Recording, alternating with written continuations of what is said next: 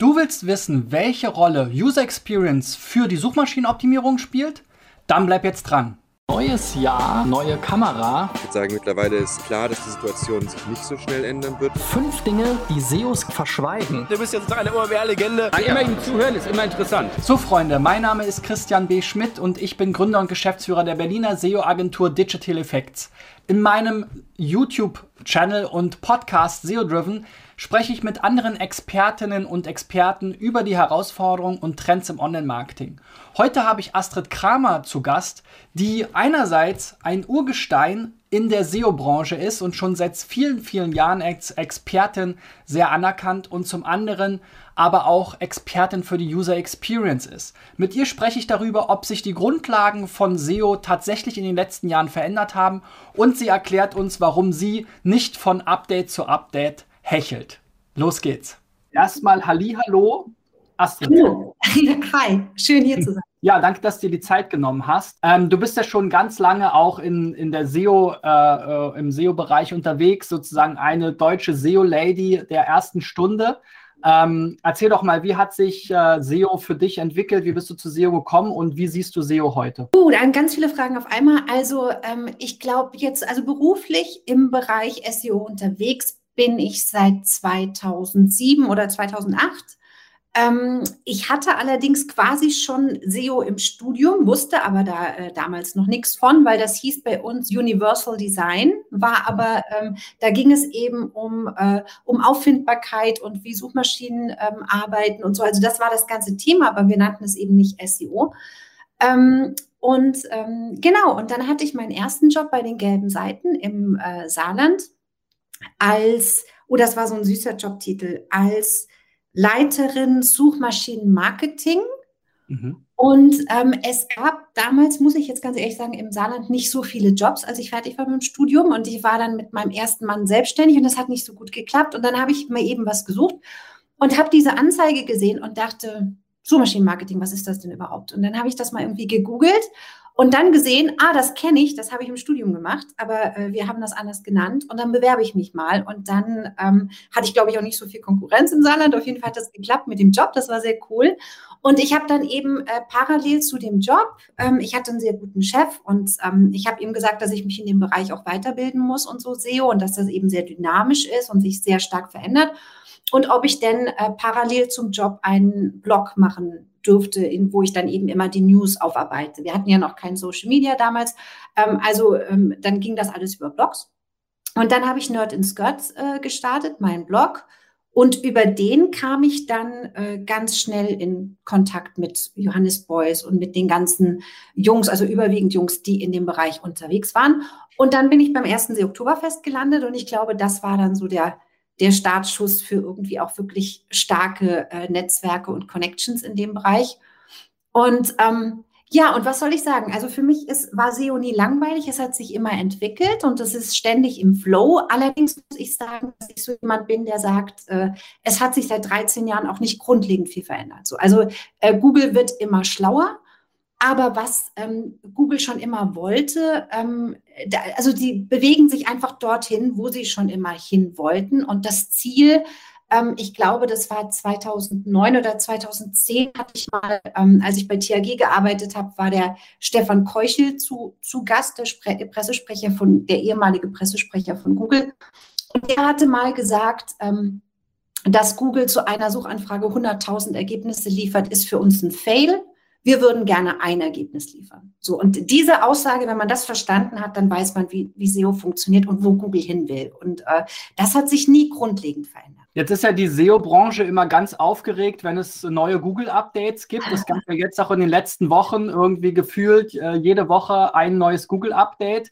Ähm, du hast in unserem Vorgespräch gesagt, du bist nie von Update zu Update gehechelt. Warum nicht? Nee, war mir ehrlich gesagt immer, immer Wumpe. Also ich habe äh, die Sachen, die ähm, davon wirklich massiv betroffen sein können. Ähm, das ist äh, Linkbuilding oder das ist irgendwie ähm, vielleicht alles, was so ein bisschen im grauen Bereich läuft. So, das habe ich nie gemacht. Da habe ich mich nie wirklich mit beschäftigt, weil ich immer gedacht habe, so das Geld, das ich da reinstecke und die Energie, die ich da reinstecke, wenn ich die nachhaltig investiere, dann habe ich einfach mehr von. So. Und wenn man ähm, nachhaltig versucht, dass man eine technisch saubere, korrekte Website hat, die mit dem Bot sauber kommuniziert, ähm, die performant ist, also die einfach funktioniert und gleichzeitig einen geilen Content liefert, der irgendwie am Zahn der Zeit ist, der die ähm, Suchintention trifft und der für den Nutzer perfekt ist, dann kann, was soll ich denn dann falsch machen können? So, also deswegen hat mich das nie so so wahnsinnig interessiert, dieser ganze Update-Kram. Wenn man sich so die Referenzen auf deiner Website äh, anschaut, da sind ja so einige der größten äh, Brands dabei. Ähm, äh, wie siehst du denn jetzt auch durch Corona bedingt, aber auch generell die Digitalisierung, diesen ganzen Schub an Mittelständlern, die jetzt äh, ins Internet kommen und so Themen wie SEO mit als erstes äh, neu entdecken? Ähm, mhm. Kann man denen überhaupt helfen mit diesen ganzen heutigen Ansprüchen? Die haben ja oftmals nicht mal eine vernünftige Website. Ja, also ähm, auch wieder viele Fragen auf einmal. Erstmal äh, herzlich willkommen an alle, die, die jetzt äh, die digitalisieren. Es wird auch gerade in Deutschland höchste, höchste Zeit.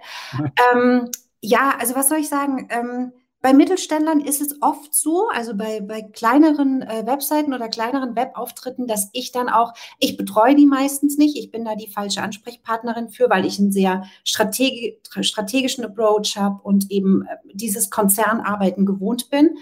Ähm, aber ich em äh, empfehle auch oft kleinen und mittelständischen, ähm, macht kein SEO. Also macht Content, klar, äh, macht Content, macht Social Media, macht vielleicht ein bisschen Paid im Bereich Social Media ähm, mit, mit einem granularen Targeting und so. Also wirklich, ähm, es ist eine kleinere Zielgruppe, es ist, ähm, es ist ein kleinerer Approach und SEO ist halt doch für äh, mit langem Atem, mit einem gewissen Budget, das man haben muss und mit einem Grundverständnis. So, das heißt, ähm, meistens ist meine Empfehlung, wenn ich sehe, es ist eine kleine Website, wo aber wertvoller Content drauf ist, und dann sage ich, du pass mal auf, wir ziehen mal irgendwie die Mängel glatt, so mit, damit das alles schön erreichbar ist und so.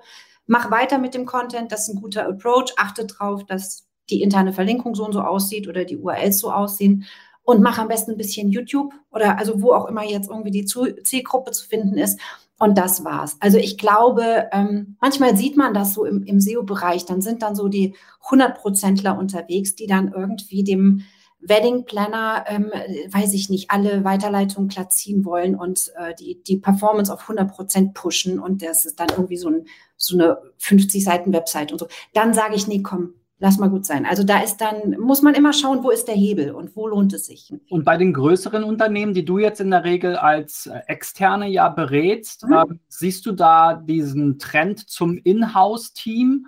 Ähm, wie hat sich das vielleicht entwickelt oder wie siehst du diese Welt zwischen externe Berater, Inhouse-Kräfte und so weiter? Das ist, ähm, es ist, es kommt drauf an. Es ist wirklich immer noch, es, es kommt drauf an. Also es gibt ähm, ganz verschiedene Strömungen. Was ich gesehen habe, ist, dass viele ich sag mal, klassische Agenturen, also klassische äh, Werbeagenturen zum Beispiel auch und Kreativagenturen jetzt SEO mit ins Boot holen. Also ich habe für viele auch dann irgendwie als feste Freie und so gearbeitet ähm, die dann also das Gesamtpaket anbieten wollen, nicht weil sie irgendwie sagen, boah, ich will jetzt den Reibach machen mit Online-Marketing, obwohl ich keine Ahnung davon habe, sondern wirklich, weil die Kunden das wollen, weil die Kunden sagen, ihr seid meine Kreativagentur, macht bitte alles andere auch. So, also die, mhm. die, das ist sowas, was ich sehe, gerade je größer das Unternehmen, desto weniger Ansprechpartner wollen die. So, das ist die eine Nachfrage. Ähm, das andere ist, es gibt ein wachsendes Verständnis für SEO und für die Wichtigkeit von SEO ähm, aber auch noch nicht so erschöpfend. Also ähm, mein, mein, mein Ex ist ja im Bereich SEA unterwegs und da bin ich immer noch irgendwie so geflasht, wenn ich sehe, mit was für Budgets der rumhantiert da jeden Monat, wo ich dann denke, Diggi, madre mia, gib mir 5.000 oder 10.000 davon ab und ich rock mhm. deine Website im Bereich SEO. Aber da mhm. kämpfe ich dann immer noch um irgendwie 2.000 Euro Beratungsbudget und so. Also das ist so, ähm, mhm das ist irgendwie immer noch nicht angekommen, hat einen Boost bekommen durch Covid, aber noch nicht so, dass man sagt, ähm, ja, es ist da, wo, wo SEA ist. Das kann man nicht sagen. Also mhm. Jetzt habe ich äh, kürzlich mit dem Andi äh, Bruckschlögel von Wright gesprochen. Mhm. Ähm, der hat die These geäußert, dass es auch ein bisschen an dem Begriff liegt und an dem schlechten Ruf oder vielleicht auch so ein bisschen dem eingefahrenen Bild von SEO. Ähm, mhm. Also, dass gerade Entscheider, auch gerade in größeren Unternehmen, eigentlich SEO sozusagen nicht als äh, nicht, nicht richtig beurteilen oder eben sagen, okay, äh, ja, im Performance-Marketing spielt das nur eine kleine Rolle. Ähm, eben diese Budgetallokation, das ist immer leichter. Ich werfe ein Euro in den Automaten Google Ads rein und kriege dann anderthalb Euro hinten raus. Das lässt sich für SEO immer nicht so leicht kalkulieren.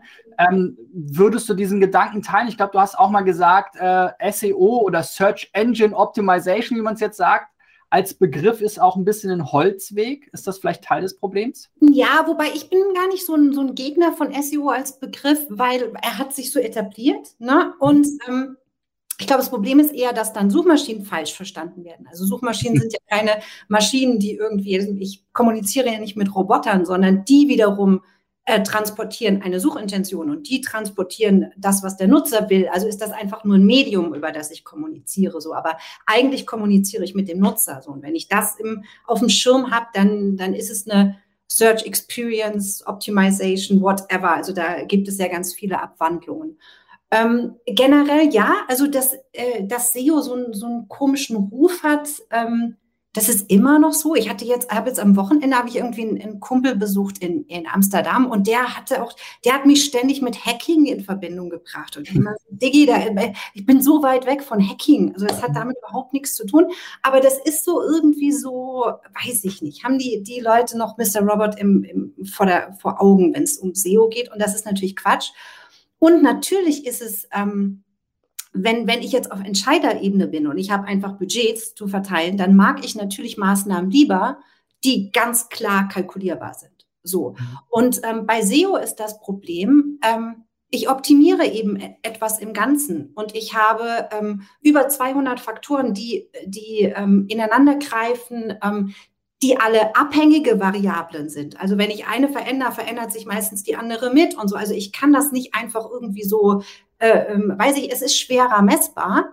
Ähm, der Fehler, den die Leute dann machen, ist zu denken, es wäre alles nur ein Blick in die Glaskugel und es wäre alles nur geraten und so. Und das ist einfach nicht so. Ne? Also ähm, ich verbessere eine Website. So, also es ist schon, es gehört schon viel Halbwissen und äh, Verantwortungslosigkeit und wie auch immer dazu, um eine Website schlechter zu machen, wenn man SEO macht.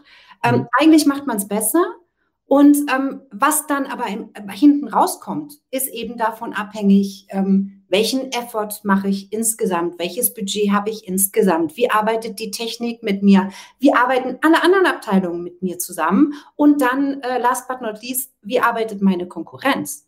Mhm. Also ich hatte jetzt gerade vor kurzem wieder einen Neukunden, der mir gesagt hat, okay, mein Chef würde gerne wissen, wenn wir das jetzt mit dir machen, ähm, dann ranken wir Ende des Jahres für folgende Begriffe oder für folgende, für uns wichtige Begrifflichkeiten äh, auf den ersten drei Plätzen. Und dann habe ich halt auch gemeint, du, ihr könnt mich gerne irgendwie wie so ein Pitstop äh, begreifen. So, ihr fahrt mal euer Auto da rein und ich tue nach bestem Wissen und Gewissen alles, damit euer Auto schnellstmöglich und bestmöglich performt.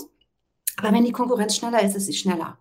Ja. Weil die irgendwie statt mich als Freelancer irgendwie ein zehnköpfiges Inhouse-Team da sitzen haben und irgendwie, weiß ich nicht, noch zehn Autoren und irgendwie ein Videoteam, das äh, dann noch YouTube-Content äh, produziert. Also, also das ist einfach, ähm, ja, da, da fehlt manchmal einfach das Verständnis für das, was wir tun. Warum sind denn SEO und ähm, User Experience für dich eng verknüpft? Naja, ich glaube, ähm, es ist ja einfach so, wenn ich äh, Besucher auf eine Website schicke, die nicht funktioniert, so, dann bringt mir der Traffic gar nichts. Ne? So, also jetzt vielleicht einfach mal so ein ganz konkretes Beispiel. Es gibt so, ähm, ich halte mich ja immer an die, die 10 Rules von Jakob Nielsen im Bereich UX.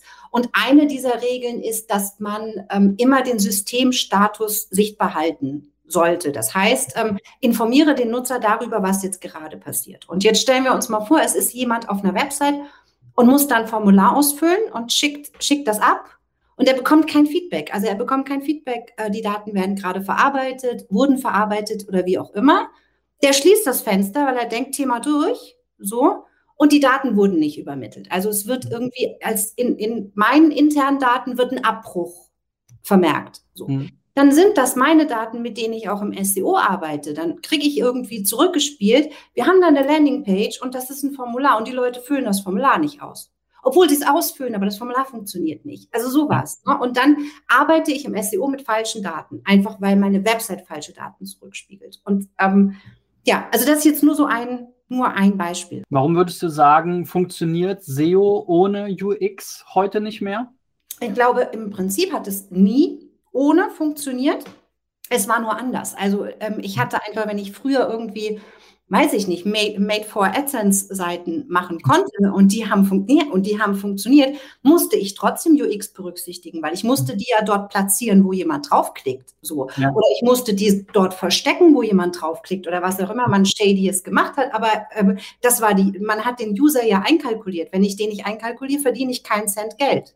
Aber das ist ja jetzt dieser, das ist eben dieser Shady-Bereich, von dem wir ja weg wollen. So, ja. ne? ähm, aber auch heute, es ist einfach so, wenn ich, ähm, ja, wenn, wenn ich etwas, wenn ich etwas baue, was nicht funktioniert und was nicht das trifft, was mein Nutzer will, dann äh, bringt mir SEO einfach gar nichts unterm Strich. Ja, ja man, man spricht ja da jetzt auch von Suchintention. Wie siehst du das? Äh, ist das sozusagen so ein bisschen die Erziehungsmaßnahme für SEOs, um sich ein bisschen mehr um die User Experience zu kümmern und da, oder zumindest mal den, die, das Nutzerbedürfnis zu verstehen? Ja, wobei ich glaube, auch so eine Erziehungsmaßnahme ist ja auch nur dann notwendig, wenn die, die Erziehung vorher versagt hat. Also wenn ich irgendwie einen Kunden hatte, der mir gesagt hat, ja, danke für die, äh, weiß ich nicht, 5000 Nutzer mehr pro Monat ich habe aber keinen Cent mehr verdient. Dann kann man jetzt sagen, okay, dann vielleicht kannte der Nutzer, der Kunde sich nicht gut genug aus, aber normale Reaktion wäre dann gewesen, ich bin unzufrieden mit deiner Leistung und das wäre auch vollkommen gerechtfertigt. So, ne? Ich habe relativ früh immer ähm, den Connect bei meinen Kunden gehabt zum Umsatz. Also was ich irgendwie, was ich auf der Seite verändere und wie sich der Umsatz verändert. So, ich habe immer gesagt, wir haben hier kein Eins zu eins, das geht nicht. Aber wenn ich jetzt irgendwie hier nur rum äh, und damit wir in Schönheit sterben können, dann äh, dürft ihr mich gerne kicken, weil dann bin ich am, am Ziel vorbeigeschrammt. So. Mhm. Ne? Und das ist ja einfach das Ding, wenn ich eine, eine Landingpage baue, mit Landingpage meine ich jetzt jede Seite die über Google erreichbar ist. Also wenn ich mhm. über Google komme und auf einer Seite lande, ist das für mich eine SEO-Landingpage. Also nicht zu verwechseln mit den SEA-Landingpages. Ja. Und wenn ich da eine Seite baue, die überhaupt nicht das Nutzer, äh, die Nutzerintention trifft, ähm, dann, dann, dann fail ich ja einfach. Also dann habe ich einfach versagt in dem, was ich da gebaut habe, auch wenn ich gut gerankt habe. Und mittlerweile weiß Google das. Also die machen ja ihre Tests und ihre, und ihre äh, Click-Through-Rate-Tests und dann sieht man irgendwie, die eigene Landingpage springt äh, im Wochentakt von Position 4 auf 11 und wieder auf 4 und wieder auf 11 und wieder und dann irgendwann bleibt sie bei 11, weil man es verkackt hat. Also so, na, das, ähm, naja, also man, das sieht man ja, dass, dass Google einfach gute Ergebnisse liefern will. Und gibt es für dich noch so wirklich reine technische SEO-Geschichten wie Robots.txt, Canonical? Wie schätzt du das ein? Ganz wichtig. Also ich bin ein ganz, ganz großer Fan von, von technischem SEO. Auch natürlich, weil ich äh, sehr große Kundenwebsites zu betreuen habe. Und ab einem gewissen, ab einem gewissen Load ist es einfach äh, unumgänglich, dass die Seite funktioniert. So, also, ne, man, also Google kann, wenn die irgendwie so 100 Seiter vor sich haben, können die mit ganz viel Quatsch ganz gut umgehen. So, also es gibt ein paar Sachen, ähm, das können sie bis heute nicht. Also wenn die halten sich an die Robots.txt und wenn, wenn, weiß ich nicht, die Robots.txt sagt, du darfst äh, diese Seite nicht crawlen, dann sieht Google die, den 301 Redirect auch nicht. So, und dann ja. greift er einfach nicht. Also das sind so Sachen, die, äh, da hält sich Google einfach dran. Aber je größer ich bin, desto wichtiger ist es halt, dass ich äh, technisch einwandfrei funktioniere.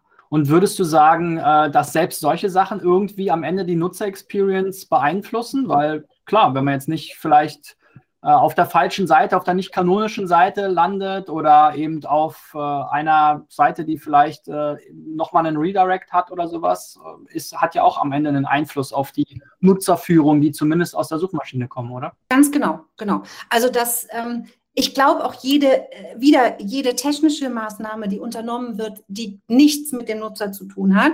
Na, ich sage jetzt nicht vollkommen sinnlos. Ich überlege jetzt gerade, welche überhaupt nichts mit dem Nutzer zu tun hat so Crawl-Budget oder Crawl-Budget so. dachte ich jetzt auch gerade, genau. Aber da kann man ja auch irgendwie sagen, so interessiert mich ab einer, einer Million Website ungefähr. Ne? Wobei da ja jetzt auch Google selbst gesagt hat, äh, ja, wir sollten irgendeine Zahl nennen, dann haben wir eine Million gesagt, aber ähm, eigentlich gibt es keine feste Zahl, so, ne? Mhm. Aber ähm, klar, ich meine, wenn Google dann wenn, wenn der Crawler sein Crawl-Budget erschöpft und nicht die Seiten kriegt, die eigentlich spannend sind für den Nutzer, habe ich wieder ein negatives Nutzer. Erlebnis. Also es, es greift immer, es greift immer zusammen. So, ne? Also ähm, was könnte für einen Nutz, äh, ob ich jetzt ein 302 mache oder ein 301, ist wahrscheinlich im, ist, was die Nutzererfahrung angeht, relativ egal. Der Nutzer sieht nicht, welche, welcher Redirect passiert.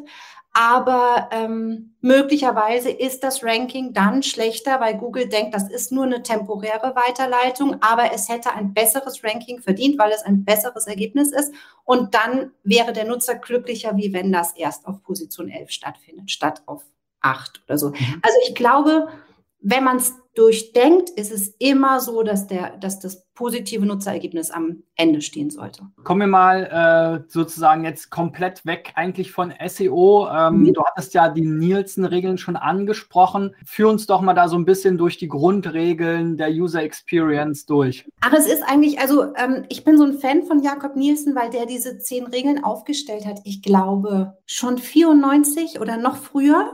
Mhm. Und ähm, die eigentlich sehr spezifisch auf äh, Software funktioniert haben, aber sich wirklich ohne dass man stolpert, eins zu eins auf Webseiten übertragen lassen. So.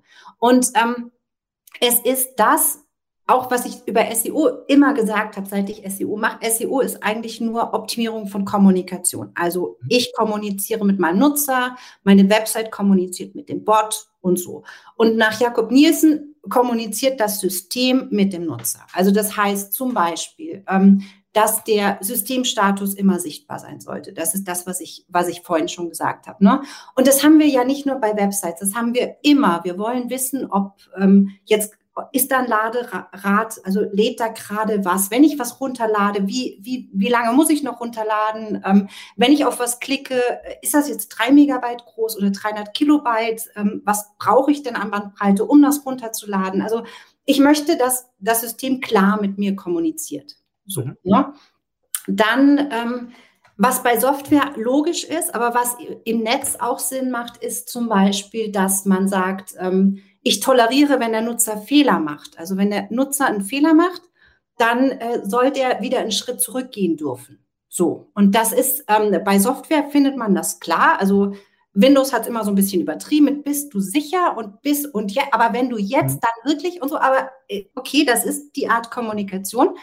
Auf einer Website gibt es ja kaum was Ärgerlicheres zum Beispiel, wie, ähm, weiß ich nicht, ich fülle ein Formular aus und klick auf Abschicken und krieg eine Meldung, es fehlt was. Mhm. Im Worst Case kriege ich dann auch nicht gesagt, was fehlt. Oder ich mhm. kriege irgendwie gesagt, ändere das Passwort, aber ich kriege keinen Hinweis, in welche mhm. Richtung ich es ändern sollte. Und dann äh, gehe ich einen Schritt zurück, weil ich soll einen Schritt zurückgehen und dann sind alle Eingaben weg. So. Ähm, das mache ich dann als Nutzer, wenn ich es wirklich haben will, irgendwas kaufen oder abonnieren, vielleicht zweimal, aber dann sage ich so, äh, tschüss Freunde, das ist äh, meine Lebenszeit hier, das, das geht nicht. Das ist sowas. Ich, ich spicke hier so ein bisschen, weil ich kenne die zehn nicht auswendig. Aber hier zum Beispiel eine ganz klassische Regel, die mit SEO super zusammenpasst, ist ähm, Match between System and Real World. Also das heißt, ähm, man soll bitte sich nicht in seiner eigenen Systemsprache unterhalten, sondern in der Sprache der Nutzer. Mhm. Das ist nichts anderes wie das, was wir machen, wenn wir irgendwie eine Keyword-Recherche machen und sagen, okay, ihr nennt das so und so, aber eure Käufer, eure Nutzer, wie auch immer, sprechen darüber, in diesen Terms und wir sollten die verwenden. So, also auch das ist so ein, da sieht man ja wieder. viele sehr schwer. Ja, diese Diskussion haben wir immer wieder mit Kunden, die möchten sich gerne so und so positionieren, aber das passt halt nicht so richtig dazu, wie die Nutzer denken. Ja, das ist oft genau. so ein Kampf. Genau, genau. Ähm, ja, was gibt es da noch? Dann gibt es ähm, so eine Regel Consistency and Standards, also dass man irgendwie, dass man weiß als Nutzer, wenn ich die roten Buttons klicke, dann springe ich einen Schritt weiter oder wie auch immer und nicht plötzlich zurück. Also das heißt, eine Aktion hat immer eine klare Reaktion. So. Ja. Und auch das ist für Webseiten extrem wichtig. Ich will da nicht lost sein. Ich will nicht irgendwie sagen, ich habe jetzt hier so einen, einen Pfeil und wenn ich da einmal drauf klicke, dann äh, bewegt sich die Bildergalerie weiter und beim anderen Pfeil springe ich plötzlich auf eine andere mhm. Unterseite mhm. oder so. Also das ist einfach ähm, noch, genau. dass vielleicht so gewisse, gewisse Templates gibt. Ne? Das habe ich auch schon gesehen. Da hast du irgendwo dich im Menü durchgeklickt und jede Seite sah komplett anders aus. Also Ganz genau. vollkommen Ganz andere Elemente, andere Hierarchie der Seiten. Ähm, und mal war ein Kontaktformular drauf, mal nur ein Button zum Kontaktformular, wo ich dann sage, oh, da, da komme ich gar nicht zurecht. Genau, genau. Und das ist auch so was, ähm, ich mache ja auch äh, viel so im Bereich Neuromarketing und so. Und da, ähm, das passt wunderbar auch zum Thema UX und das passt wunderbar zum Thema SEO, dass man ähm, einfach auch sagen muss äh, oder verstehen muss, dass rein evolutionär unser Gehirn extrem faul ist. So, mhm. also wir, wir, das kostet so viel Ressourcen. Also Nachdenken und ja. Entscheidungen treffen ist so kalorienreich und, und äh, Ressourcen äh, ähm, äh, verbrauchend, dass das Gehirn immer den, den Weg des geringsten Widerstandes sucht und gehen möchte. So. Mhm. Und das passt wunderbar auf, auf UX und das passt wunderbar auf SEO. Also und da, ich glaube, das ist auch ein ganz schönes Beispiel dafür, wie wirklich im Endeffekt alles zusammenhängt. So. Es gibt ja auch so diesen Spruch, don't make me think, ne? Also genau. äh, wenn ich, wenn ich alles mit einem Button regeln kann, dann besser nicht vier verschiedene oder ne, 20 genau. verschiedene Tarifoptionen. Da kann ich mich dann am Ende nicht entscheiden, als wenn ich dann die eine Empfehlung habe, zum Beispiel oder so. Genau. Was gibt es so für Methodiken, äh, um User Experience zu messen? Wir SEOs sind ja sehr toolverliebt und mhm. äh, versuchen immer alles zu analysieren und in mhm. API und Kennzahlen und Formeln zu drücken. Wie macht man das äh, in der User Experience? Also es kann sein, dass ihr äh, oder dass du irgendwie dann in ein paar Wochen mit, mit einem äh, UX-Konzepter äh, sprichst, der irgendwie zehn Jahre jünger ist als ich und der sagt, ich habe hier fünf Tools. Mag mhm. sein. Mhm. Äh, ich bin da raus. Also mein Lieblingstool sind Nutzer. Also am allerliebsten mache ich User-Testing so. Und da ähm, arbeite ich eigentlich immer mit äh, Rapid User Tests .com oder org ne, und .com zusammen. Ähm, das ist sehr günstig, also gerade im Corporate-Bereich. Ich sage den Leuten auch immer, ihr, ihr, kriegt hier irgendwie sieben Nutzerpersonen für 300 Euro oder 250 oder so. Ist, ihr habt nichts zu verlieren, lasst es uns machen. Das Schöne ist halt einfach, dass ich da, ähm, wenn ich einen Task formuliert habe, das sollte schon ein Experte machen oder jemand, der weiß, wie das funktioniert. Aber wenn ich dann einen Task habe und ich schicke da Leute auf die Lösung der Aufgabe, ähm, dann bekommt der C-Level oder wer auch immer verantwortlich ist, einfach mal auch echtes Nutzerfeedback. So. Also der kriegt dann von Leuten gesagt, boah, nervt diese Werbung. Oder ähm, also die Website, die ist so langsam, ich würde da nicht mehr hingehen und so. Also wenn ich als SEO sage, so äh, eure Performance ist scheiße, so, dann ähm, haben die natürlich auch so im Hinterkopf, ja, die will ja jetzt auch noch die Core Web Vitals äh, mhm. Optimierung mhm. verkaufen oder keine Ahnung was. Wenn jetzt aber ein potenzieller Kunde, der dort Geld lassen würde, nicht ich, die bezahlt werde, sondern er, der mhm. bezahlt, sagt, das geht gar nicht, was ihr hier gebaut habt, so, dann hat das einen anderen Impact. So, also das heißt für mich, ähm, Lieblingstool ist ähm, Nutzertesting. Das läuft eigentlich immer so ab, dass das äh, Thinking Aloud ist. Also die, man sieht die Person, man sieht, was sie auf der Seite macht und sie spricht dabei laut, was sie gerade tut. Mhm. Ähm, genau, und ich mache dann immer je nach Aufgabenstellung, äh, baue ich mir selbst sowas wie ein Moodboard. Also ich habe dann irgendwie ähm, weiß ich nicht, ich teste dann zum Beispiel, ähm, ist, die, ist die Werbung, die angezeigt wird, relevant oder nicht relevant und dann ist das eine Spalte und dann häkchen ich einfach ab, relevant oder nicht relevant oder wird positiv wahrgenommen oder negativ wahrgenommen. Und dann kriegt man ganz schnell so einen Überblick, was sind die Issues, die sechs von sieben Leuten gestört haben oder so. Und dann gibt es eben die heuristische Evaluation. Das heißt, ich habe sowas wie die 10 Rules oder es gibt auch andere äh, Usability-Heuristiken äh, und ich gehe die als Experte einfach Schritt für Schritt durch. Es gibt auch ganz praktisch für den Chrome so ein, ähm, ähm, ich glaube, es sind sogar die 10 Rules, ähm, ein Add-on, wo ich einfach auf der Seite direkt sagen kann, hier wird die Regel verletzt, hier wird die Regel verletzt, hier wird die Regel verletzt. Das kann ich mir dann als Screenshot irgendwie als PDF runterladen und kann dann zeigen, so hier habe ich folgende Issues. Genau, und dann, was ich noch sehr gerne mache, ähm, das ist aber wirklich dann expertenzentriert, das ist ein Cognitive Walkthrough, so heißt das. Ähm, mhm.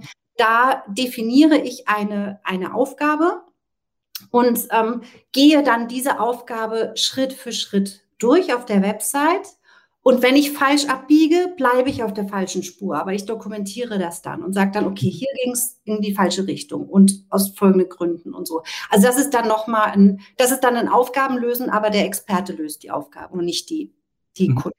Wie grenzt sich das so vom, von der Conversion Rate Optimierung ab? Weil da finde ich, gibt es auch immer so ein paar Schnittstellen. Also ich kenne das so, dass dann so bei diesen äh, Screen Recordings, ne, gibt es so Tools, mhm. die dann sowas machen oder wenn, wenn, wenn ein Nutzer ein paar Sekunden nicht weiterklickt, dann kommt irgendwie so eine Eingabe. Äh, mhm. da sieht man dann auch so, ich finde den Button nicht, ich weiß nicht, was ich tun soll, ja, oder solche mhm. Geschichten, wo man selber nicht drauf kommt.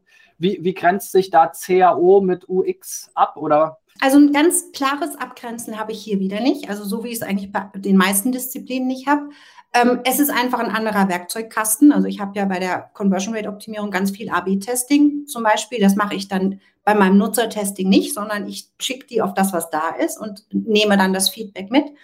Ähm, also ja, das ist eigentlich, das ist das Hauptding. Es ist ein bisschen ein anderer Approach und das ist ein anderer Werkzeugkasten. So. Mhm. Und ähm, ich für meinen Teil ähm, hatte dadurch, dass vieles so ineinander greift, auch schon immer so ein bisschen ein Problem, mich ganz klar abzugrenzen. Mhm. Ähm, muss ich aber machen, sonst, sonst ist man ja, man tanzt auf allen Hochzeiten und das will ich auch nicht, will ja eine Expertise haben. Ähm, ich habe zum Beispiel immer gesagt, ich mache kein Paid. So, also auch wenn ähm, das jetzt nicht so ist, als hätte ich überhaupt keine Ahnung davon. Aber es ist mhm. einfach nicht meine, ich möchte kein Paid machen, das ist meine eine Grenze. Und Conversion Rate Optimierung habe ich auch nie gemacht. Finde ich mhm. super, was die, was die Leute machen. Und ich lese es oft, weil das eben bei mir auch relevant ist, was die so rausfinden, aber ähm, ist nicht meine Expertise. Mhm, mhm. Okay, also bei dir geht es dann auch wirklich eher darum, du hast auch so Beispiele gebracht, wie das Formular funktioniert jetzt nicht, ne? Also so um ja. die Grundlagen, um das grundsätzliche Verständnis und die Nutzerführung und dann, ob ich dann jetzt nochmal 10% äh, mehr Leute durch das Formular bekomme, das ist dann eher so die, die Conversion Rate Optimierung. Ne? Genau. Also ich habe auch SEO immer mehr als eine Produktdisziplin gesehen, statt mhm. als eine Marketingdisziplin. Und da passt dann UX äh, sehr gut rein. Und Crow ist dann schon wieder ein bisschen mehr Marketing und Sales. Mhm. So, vielleicht kann man es so ein bisschen abgrenzen. Genau. Mhm. Ähm, vielleicht auch noch mal so ein bisschen zu so, äh, wo wir über Webseiten sprechen und äh, Nutzerführung, da spielt ja auch die, die, Gestaltung eine große Rolle. Also ich kann mich mhm. erinnern, ein so ein Streitpunkt war jetzt lange Jahre dieses berühmte Burger-Menü, ja, das, was sich dann irgendwann etabliert hat auf den Mobil, äh, auf den mobilen Seiten und ähm, man dann, es gab es glaube ich mal so eine Studie, wo gesagt wurde, okay, auf mobil ist es okay, aber Desktop überhaupt nicht und ähm, äh, ja, wie, wie würdest du sagen, was gibt es da so vielleicht so für typische Elemente auf Webseiten und wo sich vielleicht auch diese Erfahrung verändert hat, weil die Nutzer einfach es gewohnt sind oder auch das Nutzerverhalten sich viel mehr auf Mobile umstellt und dadurch auch Webseiten ganz anders gestaltet werden müssen. Ja, also da auch das ist ein ganz guter Punkt. Ähm, ich beobachte das oft, dass irgendwie ähm, jetzt Designagenturen oder Kreativagenturen, die wollen irgendwie immer fancy sein und am, am Zahn der Zeit und äh, dann wird sehr gerne, also das wird wirklich sehr, sehr gerne gemacht, das Burger-Menü irgendwie auf der Desktop-Variante eingesetzt oder so. Mhm. Ähm, und wenn jetzt mein, wenn ich jetzt so eine TikTok-Zielgruppe habe irgendwie und die sowieso alle immer nur auf ihrem Smartphone daddeln, so dann kommen die auch wahrscheinlich Desktop sehr gut damit klar, wenn da jetzt ein Burger-Menü ist. So. Mhm. In den meisten Fällen ist das überhaupt nicht meine Zielgruppe. In den meisten Fällen ist irgendwie meine Zielgruppe für mein Business 45 plus. Und dann bringt es überhaupt nichts, wenn mein Designer mir halt irgendwie jetzt hier so ein für 15-jährige optimierte Website irgendwie von Latz knallt, weil es ist, es geht, es fährt am Ziel vorbei. Ne? ähm, was man sagen kann, ist ja, es ist eigentlich wie im SEO. Details haben sich verändert, dadurch, dass sich das Nutzerverhalten verändert hat und die Gewohnheiten sich verändert haben. Ähm, die Basics sind immer gleich. Wenn ich jemandem, ähm, weiß ich nicht, statt im Burgermenü eine Hauptnavigation zeige, wo die Person auf den ersten Blick erfassen kann, was auf dieser Website Sache ist, was mhm. da verkauft wird, was angeboten wird, dann gebe ich, weil ich habe ich hab ja ein faules Gehirn, diesem faulen Gehirn Futter, der muss nicht klicken, der muss nicht nachdenken, der muss nicht sich fragen, was ist da los. Ich, be, ich bediene ein, ein ganz basales Bedürfnis. So, und das ist für SEO gut, weil SEO liefert dann die Keywords auf den ersten Blick. Es ist für UX gut, weil ich liefere die Antwort auf den ersten Blick. So, also das sind so, ähm, es gibt grundlegende Dinge, die sich nie verändert haben. Und dann kommt wieder das Neuromarketing und es gibt Dinge, die werden sich nie verändern. Menschen werden immer einen, einen gewissen Appetit verspüren, wenn sie, wenn sie Essen sehen. So, das heißt, ähm, ähm, Essen als Verkaufsargument einsetzen äh, funktioniert auf der Website genauso gut wie im Restaurant oder wie auch immer. Also es gibt einfach solche Dinge, ähm, die sind nicht modeabhängig, sondern die sind einfach menschlich. Und dann gab es ja auch im, im, im SEO so einen, äh, ja, diesen Push, ich glaube, weil es mal ähm, Eric Schmidt gesagt hat, äh, am Ende äh, sozusagen Brand ist einer der wichtigsten Faktoren für alles. Inwiefern kann denn auch so eine Nutzererfahrung ähm, die Brand ähm, ja, verändern oder die Brandwahrnehmung, vielleicht auch die Brand stärken. Du hast ja eben schon von Zielgruppen gesprochen. Mhm. Viele Unternehmen, wie ich schon sagte, wollen sich ja auch irgendwo positionieren. Ja, ähm, sieht man bei bei Autoherstellern immer, ja, da fahren immer junge Leute die ganzen Autos. Ne? Und wenn man dann die Autos auf der Straße sieht, dann denkt man, oh, da, da fährt jetzt ein junger, dynamischer Typ durch die Gegend mit seinem Sportwagen und dann ist es aber doch wieder der 60-jährige Chefarzt mit einem Schnurrbart, so, der diesen ja. Sportwagen fährt, ja, weil es ja. der Dynamische sich gar nicht leisten kann. Also, ähm, welche Möglichkeiten hat man denn da auf die Marke einzuzahlen und wo ist es vielleicht auch wiederum ein ja, so, ein, so eine Zerreißprobe. Hm, also es ist genau das, was ich, was ich schon gesagt habe. Es ist einfach dieses, ähm, je, je positiver die User Experience ist, je befriedigender das, das Nutzererlebnis ist auf der Seite, desto wohler fühle ich mich. So, und ähm, man kann jetzt sagen, so eine Marke hat einfach einen gewissen Vertrauensvorsprung. Also dadurch, dass man, ähm, man kennt ja in der Psychologie diesen Effekt, je öfter man mit etwas konfrontiert ist, desto mehr mag man es. So, mhm. ne? Und es gibt einen Grund, warum die Nivea-Creme immer noch aussieht wie die Nivea-Creme, irgendwie nach gefühlt 120 Jahren. So einfach, weil wir gucken ins Regal, sehen blau, die ist gut, die gibt es schon so lange, mhm. die nehme ich. So. Mhm. Das heißt, die haben so einen Vertrauensvorschuss. So. Wenn ich jetzt aber, weiß ich nicht, was bestellen will auf der Nivea-Website und die Website braucht vier Sekunden, bis sie sich aufgeladen hat, so, dann könnte es passieren, dass ich sage, ja, okay, also äh, vielleicht sind die im Regal noch gut, aber online mal gucken, was es für Alternativen gibt. So, mhm. also das ist einfach, du hattest ja vorhin auch gefragt, was sich verändert hat. Ich glaube, eine Sache, die sich grundlegend verändert hat, ist, ähm, dass wir keine Geduld mehr haben und keine Zeit mehr haben. So.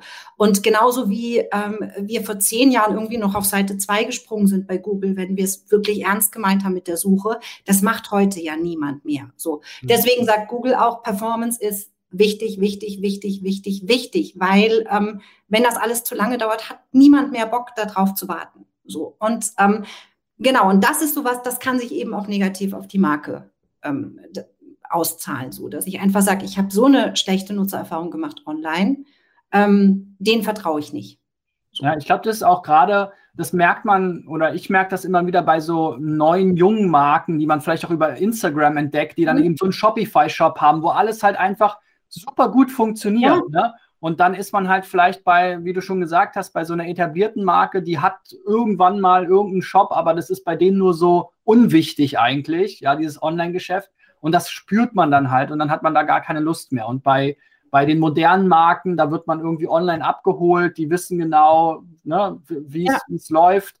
Und äh, da fühlt man sich dann auch viel mehr äh, untergebracht. Ich habe immer so diese Erfahrung, äh, bei, bei Ärzten oder so Terminen, ja, ich habe überhaupt gar keine Lust mehr, irgendwo anzurufen, um einen Termin zu machen. Ja, ja. deswegen, ich filter sofort raus, äh, schon anhand von Websites, selbst bei normalen Dienstleistern, wo man jetzt sagen würde, da hat man jetzt gar nicht unbedingt, also online ist nicht deren Kernkompetenz, aber ich möchte mich einfach informieren. Ich möchte in den Laden mal reinschauen können. Ich will mal sehen, wer kommt da jetzt vorbei? Kommt da jetzt irgendwie äh, ja, was kommt da jetzt für ein Handwerker, ja, oder wie sehen die Ärzte aus, äh, ja. wie sieht die Praxis aus? Ähm, und äh, ja, da eben kann ich vor allen Dingen online einen Termin machen.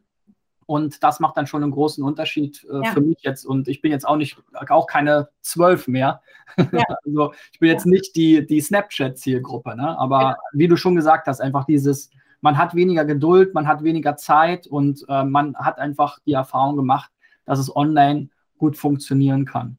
Genau. Ich meine, guck mal, ich lebe in, in Spanien und ähm, ich lebe in Marbella und in Marbella haben wir einen offiziellen Ausländeranteil von 30 Prozent. Ich glaube, es sind noch viel, viel mehr, weil viele gar nicht hier gemeldet sind. Mhm. Ähm, und da ist das genau so. Ich möchte, wenn ich irgendwo einen Arzttermin äh, vereinbar, gerade bei den ganzen Privat privaten Kliniken, die es hier gibt, dann will ich das schriftlich machen, weil dann habe ich äh, die Zeit, irgendwie mir über DeepL das alles zu übersetzen. Also mittlerweile spreche ich Spanisch, aber nicht so, dass man jetzt sagt, ich telefoniere jetzt mit Gott und die Welt den ganzen mhm. Tag. Ne? Mhm. Und dann ist das einfach ein ganz klares Auswahlkriterium. Und wenn ich als äh, Privatklinik meine Target Group kenne, dann weiß ich, okay, die möchten das alles hier nochmal auf Englisch lesen können und die möchten ein Formular haben, das funktioniert und das die einfach ausfüllen können. So. Und wenn ja. ich das ignoriere, dann verliere ich die Leute einfach.